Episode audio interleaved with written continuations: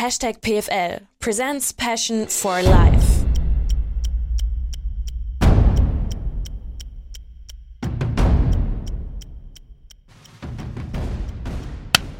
Nummer drei in London. Es ist zum dritten Mal ist anders. Andere Location, andere Klamotten. Es fliegt ein Flieger. Das wird hier das ein oder andere Mal noch passieren. Und das Allerbeste ist, äh, wir haben einen Friedhof als Location. Das habe ich mir gerade schon. Ich habe erst überlegt, ob das dieser typisch englische Humor ist. Dass man sagt, weißt du was, wir haben einen ganz alten Friedhof, der spektakulär geil aussieht. Wir machen da einfach mal ein Naherholungsgebiet draus. Du hast gesagt, lass mal hier treffen. Jetzt sitzen wir hier und ähm, dazu passt es ganz gut, denn wir haben hier jemanden sitzen, der da hinten ab und zu aktiv ist. Da hinten ist das Stadion vom FC Chelsea, die Stamford Bridge. Wieso, weshalb, warum, kommen wir gleich dazu. Erstmal danke dir, dass du dir die Zeit nimmst und deswegen herzlich willkommen, Tim. Einmal kurze Vorstellungsrunde und dann äh, fangen wir richtig ran. Dann geht's richtig los. Danke, danke, dass du hergekommen bist auf dem Friedhof. Ja, erzähl mal, wer bist du, was machst du?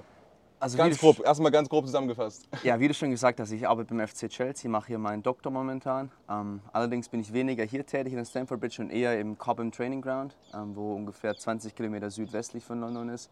Ähm, arbeite da mit den Jugendteams von der U13 bis zur U21 zusammen ähm, und untersuche da im Endeffekt die soziale Entwicklung von Spielern, also wie die sich als Person entwickeln und nicht eben nicht nur als Fußballer. So, das ist also das äh, aktuelle Doktorandenthema. Das Genau. dauert noch jetzt ein, zwei Jahre, hast du gesagt? Zwei Jahre Ja, noch. Zwei genau, Jahre zwei noch. Jahre noch. Und dann bist du Dr. Kübel, habe ich gelernt, weil Kübel ist ja, Kübel ist ja deutsch, aber eigentlich ist er Dr. Kübel sozusagen.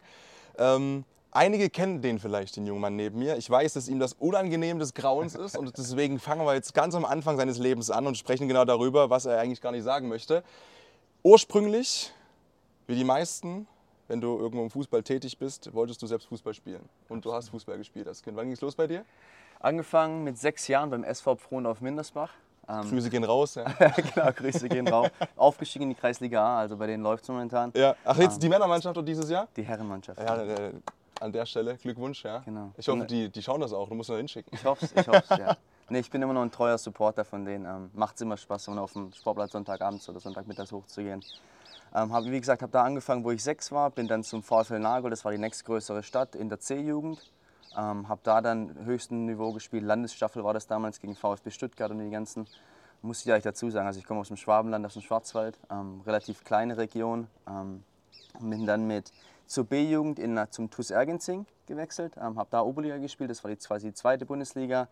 Ähm, haben da als Aufsteigers Im gepackt- Jugendbereich meinst du jetzt? Genau, im Jugendbereich, ähm, in der B-Jugend Oberliga gespielt und haben es dann als Aufsteiger gepackt, in die Bundesliga aufzusteigen. Habe dann da ein, ein halbes Jahr Bundesliga gespielt, U17. Ähm, weniger erfolgreich als Mannschaft, haben da glaube ich zweimal gewonnen. Ja. Fürs, ja, aber ich sag mal so, ne, für so ein Dorfteam, was da so ein Jugend, wer war da so dabei? Dann die ganz Großen alle, ne? Also, In der Bundesliga? Ja. Ja, Bayern, ähm, Stuttgart, Hoffenheim, Frankfurt. Ähm, die kleinsten waren Pirmasens, Ulm war relativ klein, da hat man noch Chancen. Ja. Aber wie du schon gesagt, gegen die Großen hat man eigentlich null, null Chance. Also gegen Bayern 11-2 verloren, ähm, gegen 1860 glaube ich 8-0 verloren. Also ich glaube, das kennen die meisten, die das mal vielleicht im Pokal hatten oder sowas, ne? wenn du mal irgendwie im Landespokal gegen irgendein größeres Ja. Team gespielt hast. Du fandest es davor übertrieben geil, die Auslosung gesehen und dann bist du auf dem Weg zum Stadion und hast eigentlich gewusst, weißt du eigentlich, du, du verbringst den kompletten Sonntag jetzt eigentlich damit, dich hier wirklich wegschlachten zu lassen. Ja? Und dann fährst du nach Hause, hast schlechte Laune, hast beschissen gespielt, bist noch umgeknickt mittendrin und dann für gar nichts. Aber du hast ja dann ja weitergeschafft. Du bist ja nicht geblieben bei, sag's nochmal. TuS Ergänzingen. Genau. nee, genau. Also ähm, mein Glück war es damals. Also ich war auch im Probetraining bei Hamburg, bei Freiburg, ähm, beim VfB. Irgendwie wollten sie mich alle dann am Ende doch nicht haben. Also es ging, ging immer weit, aber dann irgendwie kam es immer dann irgendwie doch nicht dazu, weil ein Internatsplatz nicht frei war oder ja, irgendwie, irgendwie das Spielerprofil doch nicht gepasst hat. Aber dann der Jürgen Klopp kommt auch aus Ergänzing, hat da gespielt. Ähm, und dann habe ich gegen Hoffenheim war das gespielt. Ähm, in der B-Jugend haben 4-2 verloren oder 5-2. Ich habe zwei Tore gemacht. Und äh, da muss ich jetzt ehrlich sein, ich weiß nicht, ob er da war, aber er hat zumindest gehört, dass ich zwei Tore gemacht habe und gut gespielt habe. Ja. Und dann Montag nach dem Spiel kam, die, kam der Anruf von Dortmund, damals Benjamin Hoffmann, ähm, wo jetzt bei Mainz U19 Trainer Ja. ist und damals U17 Trainer, hat gefragt, ob ich zum Probetraining kommen will. Ähm, und ja, dann hat es alles gut funktioniert. Bei Dortmund hat dann alles gepasst und dann bin ich quasi zum 1.1.2010 nach Dortmund gewechselt ins Internat. War das damals schon so die, die Jugendschmiede in Deutschland? Ich meine, mittlerweile ist es ja so, die, die U19 ist mehrmals am Stück deutscher Meister Ja. geworden, die U17 immer wieder. Und ähm, eigentlich ist es ja die Adresse vielleicht mit Schalke, mit Leverkusen, Mhm. was so Ausbildung angeht. Freiburg noch, zumindest was die Ja, Durchlässigkeit ange äh, angeht, ne? also vom, vom, vom Jugendbereich in den Profibereich. Ich finde es immer ganz witzig, wie sich viele Teams damit rühmen, muss ich ganz Mhm. ehrlich sagen. Ne? Und, und dann äh, da groß immer Tamtam machen. Ähm, beispielsweise auch Leipzig, da war ich auch schon im, im NLZ drin. Es ist eine unfassbare Bude. Aber dann guckst du, wo die ganzen Jungs halt sind, äh, von Leipzig beispielsweise. Ne? Dann ist halt irgendwie, äh, die spielen die dritte Liga, zweite Liga, die die es irgendwie geschafft haben. Was, ey, hätte ich für auch, ja, um Gottes Willen. Ich hätte alles gemacht dafür, für so einen Profivertrag in Liga 2, aber nach ganz oben eben nicht. Aber Dortmund damals schon auch eine Top-Adresse gewesen. Ja? Absolut, absolut. Ich glaube, die haben das Jahr davor die U19-Meisterschaft gewonnen. Mario Götze war ein Jahrgang vor mir dabei. Ähm, Also die hatten schon ziemlich viel talentierte Spieler. Ich weiß jetzt nicht, ob sie das Niveau haben, wo, hatten, wo sie jetzt haben zurzeit. Also Mhm. ich glaube, zurzeit sind sie schon wirklich im, im Top-2-Bereich in Deutschland. Wen, Aber siehst du, wen, wen siehst du da noch mit? Also Freiburg, finde ich, macht, macht schon jahrelang, Jahrzehnte Arbeit, ja. wirklich richtig gute Arbeit, auch nachhaltig. Ähm, Und man das, und das ist es ja eigentlich auch genau das. Ne? Es geht ja nicht darum, dass du äh, U19-Meister am Stück wirst die ganze Zeit. Es geht doch eigentlich theoretisch darum, möglichst viele Leute nach oben zu bringen, die den Sprung schaffen. Das behaupte ich jetzt. Genau, genau. Also das können wir sich auf jeden Fall darüber streiten, das ist ja eine Philosophiefrage, aber ich sehe Ja. das ähnlich. Also Ja. ähm, oftmals, also früher war es jetzt immer so, da ging es um Resultate, dann hat man sich jetzt verändert, okay, es geht eigentlich darum, Spieler auszubilden. Und jetzt meine Doktorarbeit im Endeffekt noch, geht noch einen Schritt weiter. Und mir geht es halt nicht nur um die Fußballspieler, die wir ausbilden, sondern auch um die Menschen. Ja. Weil wie du schon gesagt hast, ähm, viele rühmen sich, viele NLZs, dass es eine gewisse prozentuale Anteil nach oben schafft. Aber es ist ja wie, ein- wie im Endeffekt wie ein Eisberg. So stellt, mich, also stellt sich das bei mir in der Wissenschaft vor. Und oben halt nur eine gewisse Anzahl von, von Plätzen. Ne? Und deswegen das nur dadurch zu beurteilen, ob du gute oder schlechte Arbeit leistest, wie viel es nach oben schaffen, trifft es, finde ich, nicht ganz auf den Kopf. Ähm, deswegen, also ich finde, da gibt's, sollte es noch andere Metriken geben, aber das, das ist Teil von meinem Doktor, da können wir nachher Ich wollte gerade sagen, da kommen wir gleich noch dazu. Wir sind erstmal unterwegs in deiner aktiven äh, Fußballprofi-Karriere sozusagen. Während das nächste Flugzeug kommt. Das ist, ihr könnt es nicht sehen, weil ich müsste die Kamera rotieren und herkippen. Das will ich nicht, weil die steht gerade gut. Aber es ist schon cool. Also allgemein, die ganze Location ist halt, Ja, ja. nochmal, ne, es, ist, ähm, es ist in Ordnung, dass wir hier sitzen und filmen. Es ist ein Friedhof, ja, aber es, ist, ein, es Park, ist so ist gewollt, Park, es ja. ist ein Park. Es ist genauso, das ist äh, noch nie erlebt sowas. Und es ist auch für den Deutschen, glaube ich, immer, könnte ich mir in Deutschland, könntest du es dir vorstellen? Nee. In Deutschland? Wahrscheinlich nicht. nie vorstellen. Ja, habe ich gerade schon äh, Stefan gesagt. Äh, West Brompton hat hier nichts mit zu tun, oder? Weiß Der ich nicht. Weil das heißt ja West Brompton. Nee, das ist West Bromwich. West Bromwich. West Bromwich Albion. Wahrscheinlich nebenan. Ihr hört, Stefan ist auch am Start. Der, sitzt, der, der ist Kameramann heute. der ist immer mit am Start. Ähm, und du hast dann Fußball gespielt bis dann äh, Dortmund 2010, 2011. Äh, Götze, der wurde ja hochgezogen dann in der Saison von 10, 11. Ne? Genau, genau. Ja. Also der, ich habe, glaube ich, ein Testspiel mit ihm gemacht, weil ich am Winter kam. Aber ab Ja. dann war der im Endeffekt konstant bei den Profis dabei.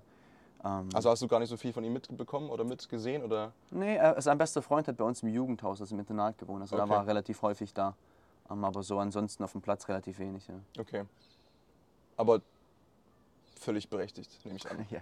Also er war damals einfach schon ein Ausnahmetalent. Also wir hatten, wir hatten schon gute Spieler, auch mit denen, mit denen wo ich es dann quasi hochgepackt habe in die U23. Also ich war dann zweieinhalb, nee, dreieinhalb Jahre bei Dortmund. Bin Ja. dann quasi durch die, von der U17 ein halbes Jahr, zwei Jahre U19, dann U23. Ähm, da war noch Kerem Demir bei, mit dem, der mein Jahrgang war, wo es wo es hochgepackt hat. Das war er und ich im Endeffekt, wo den Aktuell bei Leverkusen. aktuell bei Leverkusen auch brutal guter Zocker. Ähm, auch damals schon gewesen. Deswegen bei ihm war es auch kein, kein, kein Wunder, dass er es hochgepackt hat. Ähm, es war uns, wir zwei im Endeffekt, Mario das Jahr davor noch, ähm, wo es dann quasi zu U23 oder im Profibereich geschafft haben. Das Spannende bei dir ist, wir haben ja schon drüber gesprochen, auch vor einigen Tagen, haben uns ja auch ganz frisch kennengelernt. Das Spannende bei dir ist ja aber nicht, dass du jetzt vielleicht den Sprung nicht geschafft hast, denn ich glaube, da könnte man sich mit vielen Leuten treffen, sondern das Spannende bei dir ist, du warst schon bei Dortmund und du hast es alles miterlebt, du warst im Nachwuchsleistungszentrum, aber dich hat es gar nicht so gebockt wie viele andere Kids, die da eigentlich so diesen Traum haben und da alles unterordnen, hast du ja gesagt. Ne? Ja, also es hat schon brutal viel Spaß gemacht. Ich habe brutal viel gelernt, aber es hat mich, ich würde würde sagen, es hat mich nicht voll erfüllt. Also ich habe immer noch, ich wollte immer nach rechts und links schauen und es ist halt, wenn du im Fußballprofi-Business lang bleiben willst, ist es eigentlich relativ, ist es eigentlich fehl am Platz, weil du dich halt schon voll drauf konzentrieren musst. Ähm, ich bin dann nach Dortmund nach Schalke gewechselt, ähm, wo ich eigentlich weniger drüber sprechen wollte. Da- Ja, das ist jetzt deine Schuld. Also ich, das ist ja jetzt wirklich clever Nee, es gewesen. gehört dazu. Es gehört dazu. Haben andere auch gemacht. Hey, Jens Lehmann, ja, der andersrum von Schalke nach Dortmund mit, äh, mit sechs Wochen AC Mailand dazwischen oder ähm, Andi Möller, um Gottes Willen, du bist ja nicht der Einzige, ja.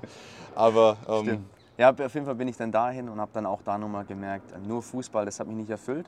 Hat dann einen besten Freund, der wo Schwimmer war, der ist dann nach Amerika, da im College studiert, habe sich auf Olympia 2016 vorbereitet oder trainiert.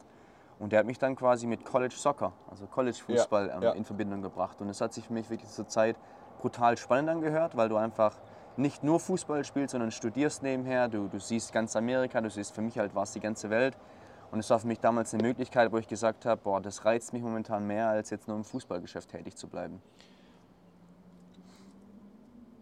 Vom Reiz im Sinne von, du hattest schon Bock irgendwie auch was anderes zu machen, weil du Interesse dran hattest an vielen anderen Dingen oder, ich formuliere es mal ganz provokant, weil es dir nicht gepasst hat, dass ein Fußballer eigentlich nicht viel denken soll. Und weil der eigentlich gar nicht dafür da ist, sondern eigentlich nur Fußball spielen soll. Weil das klingt schon für mich so ein bisschen so, als ob du mental unterfordert gewesen wärst. Ich würde sagen beides. Also auf jeden Fall. Ich habe schon immer mich. Scheiß Antwort, so Medienantworten wollen wir, wollen wir nicht. Nee, nee, nee, nee. Nee, ich, wollte bisschen, ich würde es ein bisschen ausführen. Also beides. Also erstmal das Denken auf jeden Fall. Also ich habe mich schon immer hinterfragt, warum wir jetzt die Spielform machen und nicht die Spielform, warum jetzt das anspricht in der Ansprache der Trainer und nicht das. Aber ich habe mich schon immer hinterfragt, an ein bisschen mehr gedacht, als es nur der Spieler, wie du schon sagst, einfach nur Anfolgungen im Endeffekt ausführt vom, vom Trainer. Aber es hat mich auch gereizt, was anderes zu sehen. Also ich würde schon sagen, es war eine Kombination aus beiden. Ähm, Und ich glaube, das Erste, wo ich gerade erwähnt habe, das ist, das hat mich prädestiniert gemacht dafür, dass ich mal Trainer werden will. Ähm, Was Ja. ich immer noch werden will in der Zukunft. Ähm, Also dieses einfach weiterdenken und Dinge hinterfragen und so gut machen, wie es geht. wenn du sagst, das ist, sag ich mal, du hast immer diese Gedanken gehabt ne? und, und dich gefragt, okay, Spielform A, B, C, etc. Hast du das Gefühl gehabt, du konntest das ansprechen äh, im deutschen Fußballkosmos oder hattest du eher das Gefühl, boah, wenn ich das jetzt sage, dann wäre ich angeraunzt oder haben andere auch die Gedanken oder hast du, wie hast du dich gefühlt damit? Ich glaube, bestimmt viele haben die Gedanken. Ähm, Ich glaube, es ist auch nicht nur in Deutschland so. Du musst ja immer aufpassen, wenn du jetzt einen Vorgesetzten hast, den kannst du ja nicht direkt auf den Tisch legen, was dir nicht passt. ne? Also da muss man schon diplomatisch sein. Ähm, nur speziell, gerade in sowas wie im Fußball, wo es halt einen Chef gibt und dann, keine Ahnung, 35 Mitarbeiter, also Spieler inklusive Staff. Ähm, da, also die Hierarchie ist da schon klar abgesteckt und da war ich schon Ja. immer vorsichtig und habe da schon immer ähm, also wenn ich nachgefragt habe, dann war es eher so informell, so im Vorbeigehen, so warum machen wir das und nicht das, mit dem Co-Trainer vielleicht, aber man muss sich schon zurückhalten. Man will ja auch spielen. Ne? Wie, wie, wie, wie findest du das? Also äh, widerspricht ja eigentlich ein bisschen dem, was du jetzt machst ne? Ähm. oder was du jetzt erreichen möchtest eigentlich. Zum, oder der Grundentwicklung. Ja und nein. Also ich, ich finde, da gibt es in, in Englisch so einen Spruch, don't let the kids run the house. Also ich finde es schon wichtig, dass man sich das Feedback von seinen Spielern immer anhört, aber ich finde es halt auch dann immer noch trotzdem wichtig, die, die Entscheidung im Endeffekt zu begründen. Und also ja, ich bin eigentlich ein Freund davon, Feedback einzuholen. Also es gibt ja meistens immer eine Perspektive, wo ich zum Beispiel jetzt nicht drüber nachgedacht habe, ähm, wo dann auch vielleicht hilfreich sein könnte, aber im Endeffekt brauchst du halt einen, der Entscheidungen trifft. Ja. Und das ist halt, der- das ist nun mal der Trainer. Deswegen, also ich, ja, ich bin ein, ein sehr demokratischer Leader oder Anführer, ähm, aber ich finde, sehe es halt schon trotzdem, gerade wenn es dann in, in Stresssituationen hart auf hart kommt im Fußball, brauchst du halt einen, der vorausgeht, der Entscheidungen trifft und dazu steht. Und deswegen, also ich werfe das auch keinem Trainer vor, wenn er da, wenn er da ein bisschen verschlossen ist und da seine eigene Mission durchzieht. Und du hast ja auch Trainer gehabt eigentlich, äh, die zumindest, wenn man das von außen so sieht, Oh ja. inzwischen auch wirklich dafür bekannt sind, dass sie auch mal das Team fragen und den Mannschaftsrat. Und äh, du weißt, wen ich anspreche. Äh, Absolut. Edin Terzic, der ist inzwischen äh, Cheftrainer beim, äh, beim BVB, bei Borussia Dortmund.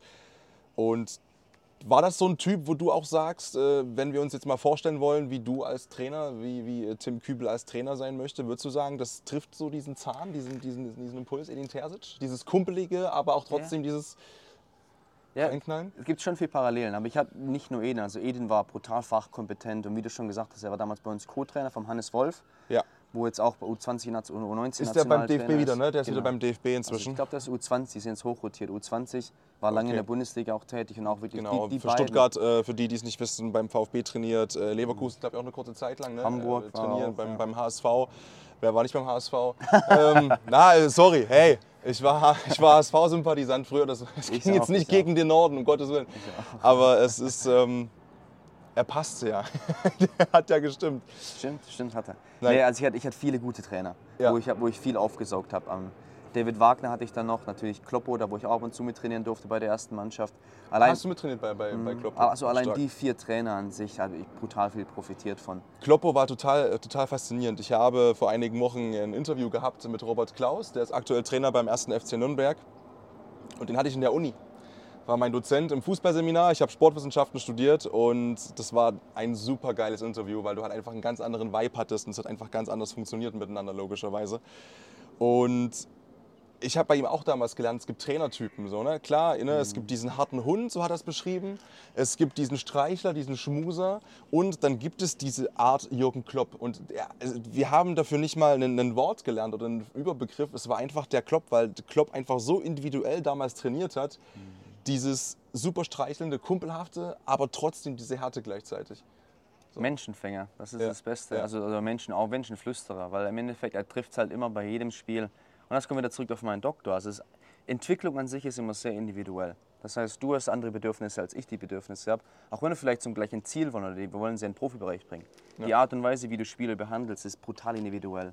Und viele, viele Trainer vielleicht können es nicht, weil sie es einfach nicht anders früher nicht gelernt haben. Gerade die alte Schule vielleicht von Trainern. Aber gerade so Leute wie Jürgen Klopp, ähm, Edin geht auch mit rein, Hannes auch. Und deswegen sage ich, mit den Trainern, die ich hatte, die haben das im Endeffekt fast alle verkörpert. Ähm, gerade dieses Individualisieren und auf, auf individuelle Bedürfnisse eingehen, dich als Menschen sehen, nicht nur als Spieler oder als Produkt, um am Wochenende Spiele zu gewinnen. Ähm, ich glaube, gerade Klopp war dann vor, einer, der vorausgeritten ist. Aber da gibt es so viele Trainer heutzutage, die genau die gleichen Charakteristiken, finde ich, an den Tag legen. Und es, es, es wird auch nicht mehr anders funktionieren heutzutage, ne? weil die, die Spieler haben Genau. immer mehr Macht und das, das äh, kann man jetzt problematisch finden oder, äh, oder cool. Fakt ist, man muss es, glaube ich, einfach akzeptieren, denn ähm, du musst die fast streicheln inzwischen, ähm, hat man das Gefühl, äh, weil die einfach sagen, so und so, jo, ja, gehe ich halt oder ich, äh, ich wechsle, ich, ich streike mich aus meinen Verträgen raus etc. pp. Oder Ja. einige, die sagen, ich muss nicht spielen, ne, weil ich habe einen Vertrag unterschrieben, der ist einfach komplett irre. Den sitze ich halt aus. Ne? Ähm, Ja. Aber du bist dann in die USA gegangen, weil du eben gesagt hast, Fußball, dieses Absetzen vom Vertrag, das will ich einfach nicht. Ich Genau. hab, möchte was auch für, für die Rübe machen, auch wenn du drüben gespielt hast. Klar, du Genau. hast äh, College, gibt es ja auch verschiedene Kategorien. Äh, wo kann man dich da einsortieren beim Fußball, wenn du Ganz Dortmund 2 oben. gespielt hast? Ganz oben. Also da Louisville, auch wo ich danach, ich war danach noch Trainer, ähm, die Atlantic Coast Conference, das ist eigentlich mit Abstand die beste Conference in Amerika. Okay. Im Fußball oder allgemein oder vom Sport? Oder Ähm, Fußball, Basketball auch so ziemlich, im Lacrosse, wo Oh. es kein deutscher Sport ist, kein typisch deutscher. Ähm, Nee. Also in sehr vielen Sportarten ist die Athletic Coast Ja. Conference, die, die Top- die Top-Konferenz.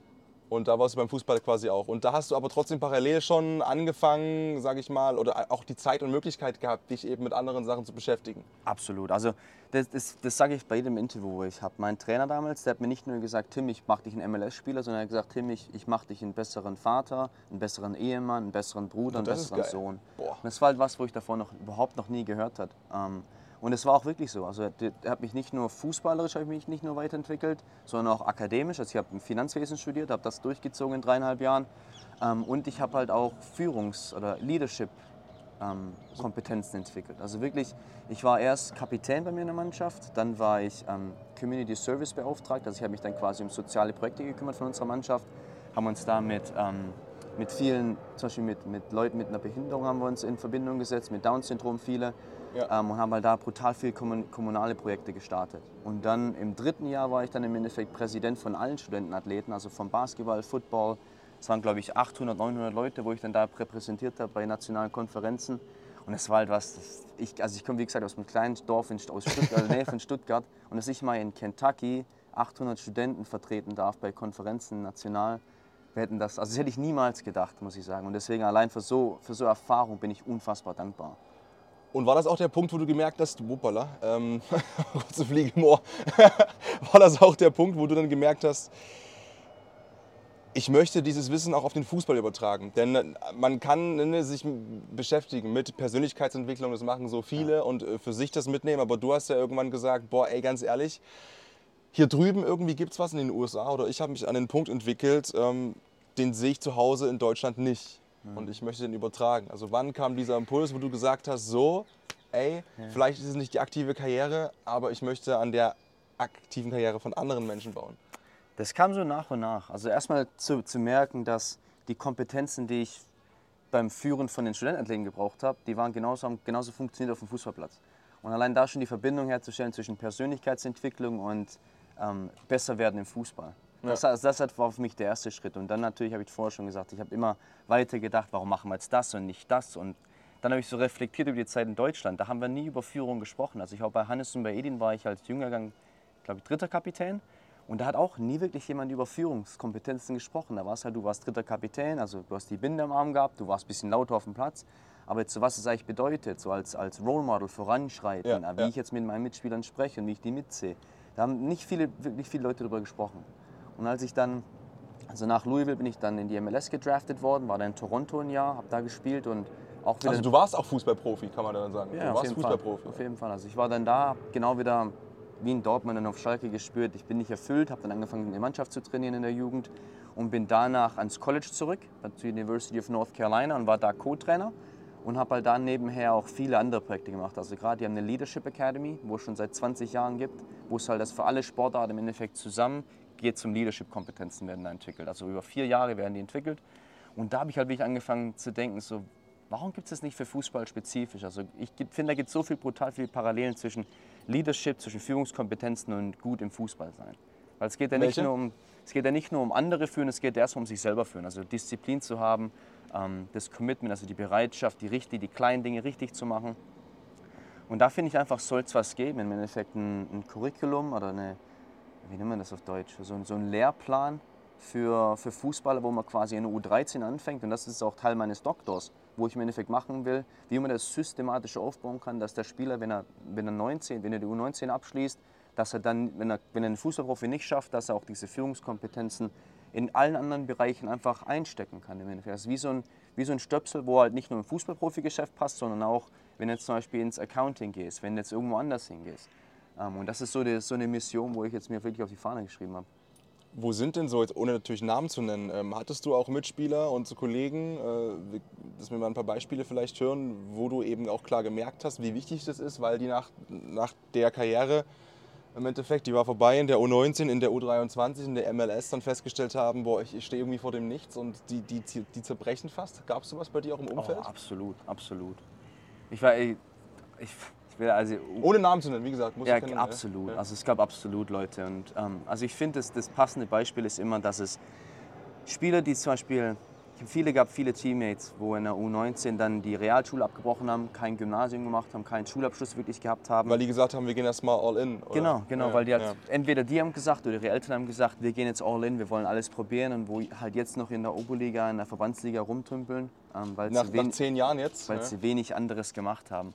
Und das, das sind also Dinge, wo ich sage, das, mu das muss so nicht sein. Also dann soll es eigentlich ein Supportsystem um den Trainer, um die Mannschaft im Jugendbereich rumgeben, wo im Endeffekt danach schauen, dass wir, auch wenn es jetzt kein Abitur dann ist, dass wir halt trotzdem irgendwas nebenher machen, wo sie auf danach vorbereitet. Ne? Das heißt aber, du, du siehst die Schuld da wirklich im System und nicht bei jedem individuell. Weil ich sag mal so, andere schaffen es ja auch. Du hast ja auch einen intrinsischen Antrieb gehabt und hast Absolut. da trotzdem auch irgendwie festgestellt, ey, irgendwas will ich machen, muss ich machen nebenbei. Wann hattest du den Gedanken das erste Mal? Ich meine, äh, spricht man da nicht auch in der Kabine irgendwie mal über was, was parallel läuft? Oder war, das, war es wirklich in einem Nachwuchsleistungszentrum bei euch nur Fußball? Jetzt jemals, nur Fußball und ich sag's mal ganz platt, Fußball, Frauen und Feiern. George Best. George Best at his best. Also ja, ich sag mal so von der U23 die Erfahrung, die ich habe bei Dortmund, da haben es auch sehr viele in den Profibereich geschafft, gerade in die erste, zweite Bundesliga, viele Nationalspieler rausgeboren. Da war ich der Einzige, glaube ich. Ähm, Vielleicht gab es noch ein, zwei andere, wo ich das nicht wusste, dass wir es nebenher gemacht haben, aber ich war der Einzige, der dann noch Schule nebenher gemacht hat. Ähm, Okay. Bei Schalke war ich der Einzige, der nebenher noch probiert hat zu studieren. Ähm, Und ich mache jetzt auch den Spielern keinen Vorwurf, weil wie gesagt, es haben ja ganz viele nach oben geschafft und für viele Ja, ist es auch ja. der richtige Weg. Nur ich glaube halt, die Verantwortung auf die Spieler zu setzen und zu sagen, hey, ihr seid dafür verantwortlich, dass aus eurem Leben was wird, ich glaube, das ist falsch. Und ich glaube, da macht man sich einfach ein, zu einfach damit. Und Ist das generell falsch für dich oder ist es generell falsch, das schon in der U17, U15 oder so zu vermitteln, dieses Bild? Weil ich, oder ist es, also, weil ich frage mich halt so, okay, Kinder musst du schützen, könnte ich mir jetzt vorstellen. Aber kann ich nicht in der U19 mit 17, 18 irgendwann auch voraussetzen, ein bisschen Ahnung zu haben vom Leben? Oder ist die Bubble wirklich so krass? Weil du musst dir überlegen, ne, kein, ich war nie drin, die Ja. Hörerinnen und Hörer waren vielleicht nie drin. Ist das so, so krass schon im, im Nachwuchsleistungszentrum? ja, das ist auch wieder sehr individuell. Also ich sag mal so, jetzt bei Chelsea gibt es ein paar Spieler, die verdienen 3.000 bis 5.000 Pfund die Woche in der U19. In welchem Alter? Also mit 17, 18? Ja, mit, mit in Die der Woche? U19, ja, ja. Und das ist natürlich Nett. schwer. Ne? Also klar kann man, also es ist natürlich erstmal schwer, davon wieder runterzukommen. Also sag mal, wenn ich wenn es dann verletzungstechnisch, keine Ahnung, vielleicht ist dein Potenzial schon davor ausgeschöpft und Oder du wirst schneller erwachsen, einfach biologisch vielleicht auch. Genau, ne? biologisch und, äh, Du hast eine einen Riesen- Vorteil genau. körperlich schon und später wachsen die anderen nach und Genau. man merkt plötzlich, Genau. boah, ey, Und jetzt angenommen, es klappt nicht, ist es ja brutal schwer, dann wieder auf Normalgehalt jetzt von einem, der 400, 500 Euro die Woche verdient, Ja. wieder runterzukommen. wenn du das gewohnt warst mit unter 18, Genau. 20.000 Genau. verdienen im Monat. Mercedes zu fahren. Weißt Ja. du, und das sind, das sind so Dinge, klar, da macht es sich ein Verein dann einfach, wenn man sagt, ja, das ist ein Spieler seine Verantwortung. ähm, und wir geben jetzt zum Beispiel auch keine finanziellen Hilfe oder wie sie mit dem Geld umgehen, wie sie es investieren können, wo Chelsea echt einen richtig guten Job macht, weil die, die machen all die Dinge. Ja. Also gibt es auch Schulungen quasi ja, ja, schon? absolut, okay, okay. absolut. Aber es, halt, es gibt trotzdem brutal viele Beispiele und speziell die englische Presse ist da ah, rigoros, also die kennt da gar nichts. Ähm, und was ich auch richtig finde, also wenn sie da Beispiele aufgreifen von Spielern, die aussortiert worden sind und dann depressiv geworden sind, spielsüchtig, alkoholabhängig. Es gab leider ein paar Suizid von, von ehemaligen Spielern, die aussortiert wurden. Ja. Und deswegen, also ich finde, klar kann ein Verein jetzt einfach sagen, und das ist ja auch großenteils der Fall, nach dem Release, also nachdem wir sie entlassen, ist deren Problem, kümmern wir uns nicht mehr drum. Aber man kann einfach mal die, die, Fall, die Fälle anschauen, was dann eigentlich mit Spielern passiert. Und ich glaube, wenn man das macht, dann sieht, sollten Vereine schon sehen, oh, da sollten wir eigentlich schon mal Unterstützung leisten. Weil es ja auch, ich sag mal so, die, die profitieren ja von den zwei, drei Spielern, die es im Profibereich schaffen. Ähm, Und ich sehe das wie eine Versicherung im Endeffekt. Also das, von dem Geld sollte eigentlich was, ab, was abgestellt werden, dafür, für die es einfach nicht nach oben schaffen. Ja. Ähm, Und es muss ja auch wirklich nicht viel cooler sein. Es kann ja auch einfach ähm, eine Person sein, die sich um sowas kümmert. Es könnte ein Psychologe sein, ein Pädagoge, einfach einer, der den, den Prozess begleitet, der vielleicht ein paar Anlaufstellen für Spieler hat, zum Beispiel, wo sie Ausbildung machen können, kleinere Vereine, wo, wo Ausbildung mit drin hängen. Es geht einfach nur darum, um den gerade diesen Schritt aus dem NLZ in die richtige Welt, sage ich es mal, den einfach ein bisschen zu vereinfachen. Also im Endeffekt ein Auffangnetz, falls sie es Ja. nicht alleine hinkriegen, dass sie halt da sind und sagen, hey, wir helfen dir. Das ist halt zum Beispiel eine Sache, äh, korrigiere mich, wenn ich falsch liege, aber ich finde, das haben eben auch viele andere Sportarten Fußball voraus. Ja. Weil da gibt es eben schon die Schulung, äh, beziehungsweise auch das Wissen, selbst wenn ich jetzt Top-Handball spiele beispielsweise, beim THW Kiel in Deutschland, bei Flensburg in der Jugend oder beim SCD AFK Leipzig, die auch eine, eine, eine brutale Jugendarbeit haben. Die machen alles fertig. Die machen auch nebenbei gleich Studium oder Ausbildung oder Arbeit oder selbst die Profis, die studieren parallel dazu, äh, machen irgendwo Praktika noch, wenn Trainingspausen sind etc. Weil die aber auch von Anfang an halt mitbekommen, ey, in meinem Sport, ähm, wenn es da nicht gerade unfassbar läuft und ich nicht gerade Sander Sargosen heiße, dann werde ich noch ein bisschen arbeiten müssen wahrscheinlich, ja, und danach. Und ähm, selbst wenn ich im Handballkosmos bleibe als Trainer oder so, mich auch nicht dumm und hässlich verdienen. Und äh, Fußball ist halt irgendwie da extrem hinten runter. Ja. Nichtsdestotrotz, du willst es ändern, kann man glaube ich so sagen. Ich würde es mal so formulieren. Auch wenn du in deiner Bescheidenheit gerade wieder dich verstecken möchtest, ich sehe dir an. Aber du willst es ändern und du hast es dir auf die Fahne geschrieben, da was zu entwickeln, was zu erfinden. Was ist der richtige Ausdruck dafür, was du vorhast? Ja, ent entwickeln oder erfinden, es ist im Endeffekt ein Synonym jetzt hier in dem Fall. Ähm, und erstmal auf den Punkt davor, ich glaube, das ist schon recht mit anderen Sportarten, weil einfach das Geld da nicht da ist. Ja. Da musst du halt schon früher noch, das, das ganze System an sich, das Konstrukt, muss ich einfach früher Gedanken machen, was ist danach. Ja. Ähm, und im Fußball ist es halt nicht der Fall, weil du willst halt der eine von einer Million sein, der es nach oben packt. Ähm, Und du sollst auch den Glauben haben, weil sonst schaffst du ist es ja genau gar nicht. Ding, Jeder, jeder genau mein Gott, ey, ich habe ich es auch gedacht. Genau ich habe es auch gedacht. Und das ist auch bei meiner Arbeit jetzt sind, ein schmaler Grad, einfach auch die, die Jungs nicht zu demotivieren, indem man sagt, ey, und es stimmt, das ist eine richtige Statistik, dass nur 3% von den U19-Spielern hier in die, in die Premier League schaffen. Was ja schon, also das, die Creme de la Creme im Jugendbereich, nur 3% schaffen es. Also das ist schon echt, die, die Wahrscheinlichkeit zu packen ist wirklich brutal klein, aber das will man halt auch nicht zu groß rausposaunen, weil dann wird es ja auch demotivieren. Ne? Du, du willst ja trotzdem, dass die ganzen Talente Fußball spielen und zu dir kommen und äh, du willst ja trotzdem irgendwie junge Talente mit 14, 15 vielleicht zu dir holen mit dem Versprechen mit, oh, und in dir Absolut, sehen wir was und absolut, wir holen mal und guck mal hier und du kriegst und Mama und Papa, die haben einen Job in der Geschäftsstelle, Genau. Mama macht Fanshop und Papa macht keine Ahnung was, ne? Ist ja, Ja. wirklich so. Nee, wird ja absolut. alles bei großen Talenten, du, du arbeitest ja da. Ich meine, Absolut. du wirst ja wissen, wie es läuft, ne? Absolut. Ja, und das, das, das kleine Ding, wo ich beisteuern will oder wo ich erfinden will oder ähm, entwickeln will, ist jetzt wie gesagt, dass man NLZs halt nicht nur auf der Basis von Durchlässigkeit ähm, als erfolgreich oder erfolglos ähm, deklarieren kann. Weil ich finde einfach, das ist, es macht es relativ einfach und ich finde es einfach, wie ich, wie schon vorher erklärt, mit der Pyramide, das, in meinen Augen ist es ein zu einfaches, ein falsches ähm, Measurement, ähm, was ja das Deutsche jetzt heißt. Ähm. Evaluierungstool, also Ja, das ja, daraus ja. zu evaluieren, weil wie schon gesagt, und ich finde immer das Beispiel an mir finde ich ganz gut. Ich kam zum Beispiel aus einem kleinen Dorf aus Frohnhof-Mündersbach ähm, bei Nagold bei, aus dem Schwabenländle. Bin es nach Dortmund gepackt. Ähm, auch wenn ich es jetzt da nicht in die erste Mannschaft gepackt habe, bin ich dann nach Amerika, war da Profi und studiere jetzt oder mache jetzt meinen Doktor. Also für mich ist mein Weg auch ein Erfolg. Auch wenn ich jetzt. Absolut, und du auch bist wenn noch ich jetzt, keine 30, ne? Aber wenn ich jetzt. Nee, dazu sagen, also auch wenn ich jetzt mit dem Schema Durchlässigkeit, wäre ich, jetzt, wär ich jetzt ein Abfallprodukt gewesen im Endeffekt. Und ich finde es Ja. halt, das trifft es halt nicht auf den Kopf. Und dann gibt es halt zahlreiche andere Spiele, wo einfach das Potenzial vielleicht jetzt kein Bundesligaspieler ist, sondern Regionalligaspieler. Und wenn die da hinkommen, ist es genauso ein Erfolg. Und deswegen bin ich jetzt gerade dabei zu entwickeln, was, wo im Endeffekt die soziale Entwicklung messbar macht. Und soziale Entwicklung heißt für mich halt Dinge, transferierbare Skills, wo halt im Endeffekt, wie vorher schon gesagt, nicht nur im Fußball, wie zum Beispiel Leadership, Kommunikation, ähm, Einfühlvermögen, da gibt es da gibt's eine, also eine Liste von, glaube ich, 50 Kompetenzen, wo im, in so einem Forsch Forschungsprojekt 2017 gibt, ähm, das heißt gepublished, veröffentlicht. veröffentlicht. ja, es tut mir echt leid. Also, das, acht Jahre aber das sind genau die. Klischee, gesagt, das sind genau die klischeehaften Leute, die dann nach dem Abi erstmal in Australien waren ein Jahr. Und dann kommen die zurück und dann reden die nur noch Englisch, ernähren sich nur noch vegan.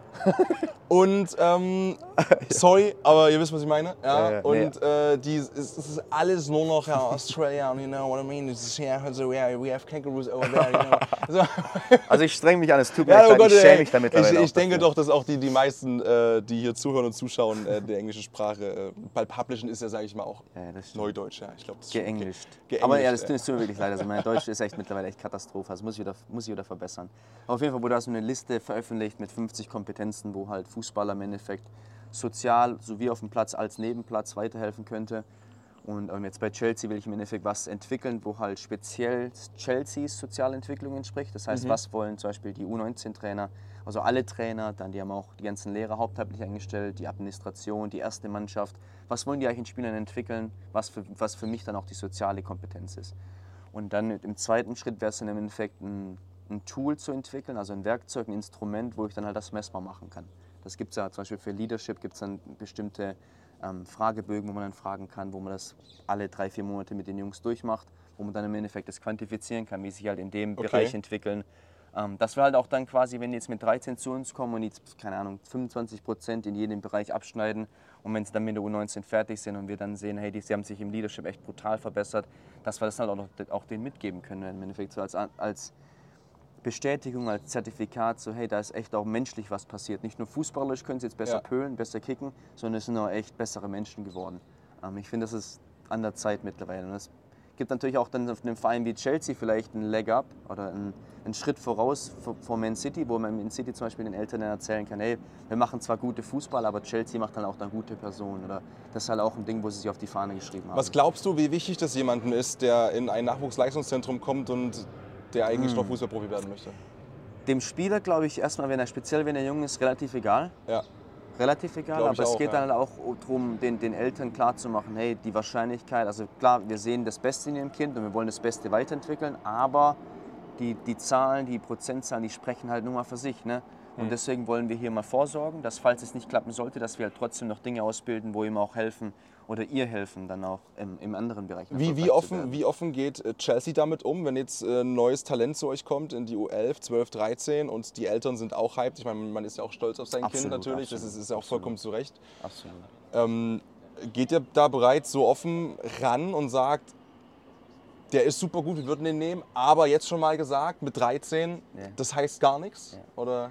Chelsea ist ja relativ ähm, offen oder die denken zumindest drüber nach, was ist das Beste für das Kind. Also wir haben zum Beispiel bis zu U15 haben wir Day Release, das heißt, die kommen nur abends zum Training. Ja. Ähm, und ab dann haben wir quasi Day Release und Fulltime gleichzeitig. Und das, wenn jetzt zum Beispiel ein 14-Jähriger richtig, richtig gut ist, aber wir merken, der ist noch sehr Im abhängig Kopf von den Eltern, der ist so nicht ganz so weit, Ja. dann holen wir den nicht zu uns, dann bleibt er erstmal bei der Familie und macht einfach sein Day Release weiter und dann fördern wir den im Endeffekt individuell. Bedeutet auch Day Release, also das heißt quasi auch, dass er ne, nicht aus seinem sozialen Umfeld gerissen wird, weil Absolut, er in der genau. Schule bleiben kann. Er muss da Genau. nicht irgendwie rausgeholt werden immer aus dem Unterricht und dann nachholen, sondern es ist wirklich nur Abendstraining, Genau.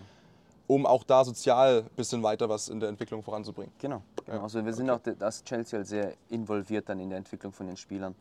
Und der Day Release heißt im Endeffekt, die kommen einmal, einmal in der Woche, haben sie quasi einmal, wo sie da schlafen im Hotel. Also es ist ein Hotel 500 Meter weg vom, vom Trainingszentrum. Dann kommen sie, glaube ich, Mittwochabends kommen sie im Training, schlafen dann da, trainieren Donnerstagmorgens, machen dann ihre Schulaufgaben bei Chelsea und dann trainieren dann abends nochmal. Ja. Aber im Endeffekt ist es quasi wie ein, wie ein normales Kreisliga-Training, wo du abends zum Training fährst, dann fährst du wieder nach Hause, fährst wieder zum Training, kommst du nach Hause. Also Kreisliga ist natürlich übertrieben, aber ich habe jetzt keinen guten Kennen wir ja alle. Ey, es ist, nein, aber, aber ich weiß, wie du das meinst. Und du machst es beim FC Chelsea, klar, ich kann mir einerseits vorstellen, London, Ausland, mega cool, auf Englisch, du warst in den Staaten, hast da die, die, die, die Glut entwickelt, sage ich mal, auch für sowas. Ne? Und, und Absolut, ähm, absolut. Riesenname. Kommt noch mit dazu natürlich, FC Chelsea, ja Lecco Mio, ja, kennt auch jeder, der sich im Fußballkosmos ein bisschen bewegt. Aber willst du das auch nach Deutschland bringen wieder? Ähm, und und äh, warum ist es nicht in Deutschland überhaupt möglich gewesen, das von Beginn an zu machen? Also läuft in Deutschland schon super? Ich frage provokant, weil ich weiß, es läuft nicht super. Oder warum, warum Chelsea? Ah, Ja. Erstmal, ich glaube, es gibt bestimmt, NLZ jetzt gerade Freiburg haben wir gesagt vorher, ich weiß, Dortmund macht eine gute Arbeit. Es gibt bestimmt vereinzelt welche, die es die es gut machen. Nur ich will halt das Modell, wo ich entwickle, das würde ich am liebsten dann, also ich werde es publizieren Ja. und allen sagen, hey, hör mal, das ist eine, ein Beispiel, ein Blueprint, wo ihr jetzt benutzen könnt und für euch halt, klar, die sozialen Kompetenzen bei Hertha sind anders als bei Chelsea, bei Stuttgart anders als bei Hertha. Also das muss dann wieder jeder für sich ähm, individualisieren, aber mein Ziel ist es schon, das überall in die ganze Welt zu bringen, weil ich es einfach wichtig finde. Und ich fand, gerade bei Dortmund ähm, und wo ich noch in Deutschland war, hatte ich ein sehr ähm, ein enges, ein enges Blickfeld oder Sichtfeld. Ich habe sehr nur Fußball im Endeffekt gesehen. Dann Amerika als Spieler hat es ein bisschen, bisschen verbreitert, dann Amerika als Fußballer, als Profi wieder ein bisschen, aber dann als Trainer in Amerika bei UNC, weil wo halt echt auch akademisch und athletisch eine riesen Hausnummer ist mit der Leadership Academy, das hat für mich so alles zusammengefügt. Also in meinem Kopf auch und jetzt im Endeffekt in meinem Doktor ist das quasi das Zusammenfügen von den ganzen Erfahrungen, die ich habe, Ja. mit, den, mit den Daten, die ich jetzt erhebe in meiner, in meiner Forschung jetzt bei Chelsea. Und mein Ziel ist im Endeffekt, all das zu komprimieren in dieses Modell, in diesen Blueprint für soziale Entwicklung, wie das idealerweise funktioniert im NLZ und das zurück nach Deutschland bringen. Also ich fühle mich da, ich weiß nicht, in einer gewissen Weise in den letzten Jahren, seitdem ich hier bin, schon mehr patriotisch als, als, als davor, dass ich es auch wieder zurückbringe, wieder nach Deutschland. Ob ich das Ja. jetzt auch bei einem Verein mache, ob ich das jetzt beim, beim DFB, würde ich es auch gerne mitmachen. Oder einfach so als Vorlage für alle? Oder auch als, als Consultant, als Berater, als Externer. Also ich kann mir momentan vieles vorstellen. Ich weiß auch, dass ich Trainer sein will und ich glaube auch deswegen wird es nicht reizen, in den Verein reinzugehen, wo ich quasi 50 Prozent meiner Stelle mich um die soziale Entwicklung kümmere von Spielern, 50 Prozent als Co-Trainer. Ähm, also ich bin momentan sehr offen, aber ich weiß, dass ich das verändern will und gerade Deutschland, weil es mich einfach brutal geprägt hat und mir geht es halt immer darum, ich will was besser machen, als ich es davor vorgefunden habe. Und ich finde, wenn ich das jetzt wieder nach Deutschland bringen könnte, wäre das der Fall. Also gerade für die ganzen Spiele, die jetzt in der Zukunft kommen, Ja. wenn da einfach mehr well-rounded oder ähm, gerundete Menschen im Endeffekt rauskommen aus NLZ, und nicht nur Fußballer, die einfach gut kicken können, aber nichts neben Platz können, finde ich, wäre mein Job erfüllt. Das ist ja von der, von der Grundausrichtung unglaublich altruistisch gedacht. Warum ist dir das so wichtig? Warum ist dir das so wichtig, dass es irgendeinem Kind in Bremen gut geht, dass es irgendeinem Kind in Saarbrücken gut geht, dass ein, ein 17-Jähriger nicht vollkommen zerstört rauskommt aus dem NLZ von Union Berlin? Was hast du davon menschlich? Warum ist dir das so bedeutsam? Oh, da könnte ich jetzt philosophisch werden. Also glaub- sollst du ja auch, deswegen frage ich. Also ich finde, ge geben ist immer besser als nehmen. Also ich glaube, wenn man, wenn man das mal gespürt hat, und da kam auch wieder Louisville, die ganzen, die ganzen ähm, sozialen Projekte, wo ich gemacht habe. Du merkst erst mal, wenn du jemandem was gibst, gerade mit Leuten, das war damals mit Down-Syndrom viele gehabt, Ja. was, was die für einen Spaß dran hatten, wenn wir Ja. einfach nur rauskommen und mit denen ein bisschen kicken. Und das hat mir das damals so viel gezeigt und so viel gegeben, wo ich auch in Deutschland, klar, es gibt viele auch gute Vereine, wo, jetzt, wo, wo zum Beispiel ins Hospi Hospiz gehen, da Besuche machen. Und ich glaube, das zeigt einem einmal, was man wieder krie- wie gut es ein Fühlen ist, wenn man das gibt. Und ähm, warum ich jetzt wieder, warum ich jetzt speziell das machen will in Deutschland, ist halt jedes Mal, wenn ich ein, ein Interview gebe, wenn ich was publiziere, wenn ich was, wenn ich auf Instagram schreibe, schreiben mich ehemalige Kollegen an, Mannschaftskollegen und sagen, ey, ich finde es geil, was du machst, weil die das halt auch gefühlt haben. Und ich habe das gemerkt, ich merke das jetzt noch auf Instagram, wenn ich mir nicht alte Freunde verfolge, was die jetzt machen. Ähm, und ich finde einfach, ey Junge, du hast, du hast damals so eine gute Zukunft und du hast dich halt nur auf das fokussiert und ich fand, das war halt ein falscher Fokus. Und da den Spielern, wo halt jetzt kommen, also in, in den nächsten 20, 30, 40 Jahren kommen, den da den, den Weg ein bisschen zu ebnen, ein bisschen einfacher zu machen, auch diesen, diesen Übergang dann vom Fußball ins, ins richtige Leben. Ich meine, was gibt's? Also für mich gibt es da nichts Besseres. Also für, und das ist auch das Lustige, ist, wo ich jetzt, wäre ich jetzt die ganze Zeit im Deutschen geblieben, hätte ich glaube ich niemals so gedacht. Ja. Nur jetzt zu sehen, wie das zum Beispiel in Amerika gehandhabt wird, weil da ist ja Im Endeffekt gibt es einen College-Sport, dann gibt es einen Profisport, zwei, drei Ligen und dann gibt es sonst nichts. Das heißt, nach dem College, die meisten entscheiden sich dann, ich werde finanziell, ich werde das, ich werde das. Das heißt, da ist es einfach schon, finde ich, deutlich besser geregelt. Und deswegen, also ich, die Perspektive, die ich da gesammelt habe, zurück nach Deutschland zu bringen, ist, ja, für mich momentan macht es einfach nur Sinn, aber ich verstehe auch, dass für Leute, das anderes, die das nicht haben, keinen Sinn macht. Aber das ist ja wie gesagt, das ist ja extrem empathisch und das, ist- das finde ich so faszinierend, weil unterm Strich ähm, willst du ja eigentlich das Gleiche auf eine komplett andere Art machen, wie ich zum Beispiel auch. Ne? Mehrwert stiften und, und inspirieren und einfach Absolut. Ideen geben und äh, einfach irgendwie dafür sorgen, dass du den Tag von irgendjemandem ein kleines bisschen besser machst. Mit, mit, mit einer ganz simple, wenn es ein Satz ist, ist es scheißegal, aber wenn es ein Zuspruch ist, wie du zum Beispiel sagst, ey, hier trennen sich jetzt die Wege. Und natürlich muss so ein Gespräch auch geführt werden. Ich meine, das, das, das, das wissen die ja auch, dass es nur 3% schaffen. Wir haben es oft genug angesprochen heute. Ne? Aber dass du eben was mitgeben kannst. Und wenn es ist so was Ehrliches, authentisch gemeintes ist, wie du bist aber ein geiler Typ. So. Und ich kann dir sagen, schau mal in die und die und die Richtung, weil da zur, zur knallst du Genau. alles. Und das ist halt auch eins, abschließend hier den Punkt, weil ich einfach finde, jeder hat was in sich, außer Fußball, wo eine Passion, eine Leidenschaft dafür Ja. da ist. Und das hat jeder. Und es ist, das Ding ist halt, du musst danach suchen. Du kannst einfach nicht, du kannst, klar kann man hoffen, dass irgendwann finden wir raus, was diese Flamme ist, wo man entzünden kann.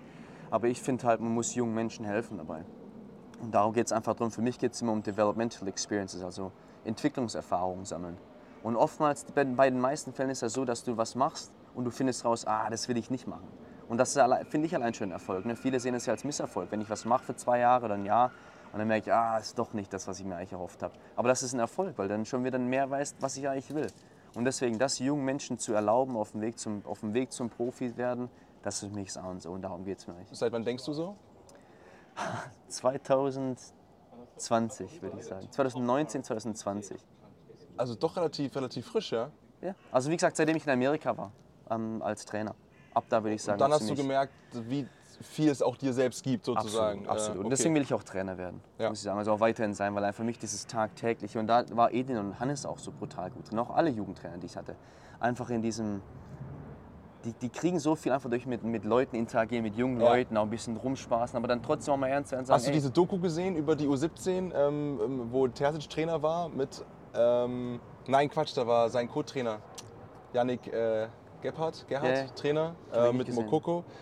Ähm, das war, das war, mehr, waren mehrere Teile in der, es war mit Ansgar Knauf noch, ähm, Okay. ähm, von der U17-Meisterschaft äh, beim BVB.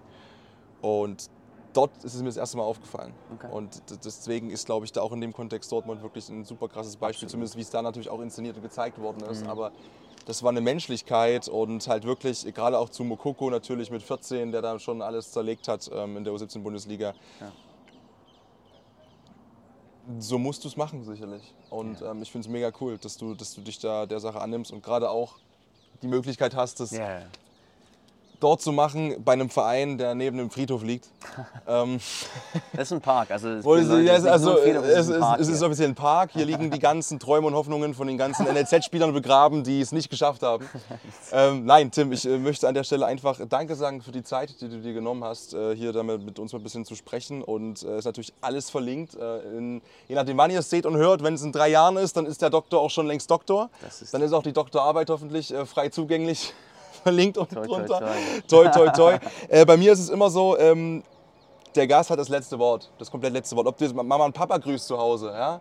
ob du, keine Ahnung, deine Social Media Kanäle alle runterbetest, es, es, noch eine Message hast äh, für alle Jungs und Mädels da draußen, für wen auch immer, in welche Richtungen auch immer. Solange das verfassungskonform ist, kannst du alles sagen, was du möchtest. und ich sage einfach an der Stelle schon mal Danke, ich klinge mich aus, man sieht mich noch, man hört mich nicht mehr. Und je nachdem, ob ihr es hört oder seht, natürlich gerade. Und ähm, danke dir, wirklich, danke. Ich, ich danke. Also das erstmal, dass du hier in London bist, ähm, im schönen Friedhof, Park Friedhof, Park slash Friedhof, direkt neben Chelsea. Ähm, ja, ich, ich fühle mich immer geehrt, also Interviews geben zu dürfen, bei Chelsea sein zu dürfen, die Erfahrung, die ich gemacht habe. Aber ich weiß einfach jetzt nach dem, was ich gesehen habe, dass es für mich gibt es nur einen richtigen Weg und ähm, ich finde jeder, das ist ein, ein erstrebenswertes Ziel, Fußballprofi zu werden, weil ich finde, das, das behält dich auch auf der Bahn. Also ich wüsste nicht, was ich jetzt gemacht hätte, hätte ich nicht das Ziel verfolgt. Ob ich da jetzt irgendeinem Bauwagen abgehangen wäre, mein ganzes Leben lang, weiß ich nicht. Ähm, deswegen, also ich finde, jeder, der das Ziel hat, soll es mit 110 Prozent verfolgen. Aber was ich halt jetzt auch weiß, ist, dass es auch Zeit gibt für was anderes. Also es ist ja, Tag hat 24 Stunden Zeit und du kannst maximal drei, vier, fünf, vielleicht fünf Stunden am Tag für Fußball ausgeben. Und der Rest, finde ich, sollte nicht einfach an FIFA ähm, verschwendet werden, sondern du sollst da wirklich Dingen nachgehen, die, die meaningful sind, die dich erfüllen, ähm, wo du einfach probierst, okay, was könnte ich denn noch nebenher machen? Weil irgendwann wird der Punkt kommen, wenn jeder aufhören muss ähm, und da sollte man besser bereit sein als nicht. Und deswegen, ich kann es jedem auf den Weg geben, probier es so, so gut du kannst, ähm, so lange du kannst. Es ist eine geile Zeit, ähm, eine geile Reise ähm, auf dem Weg, Fußballprofi zu werden, ähm, aber mach was nebenher. Und das sind meine letzten Worte. Danke dir.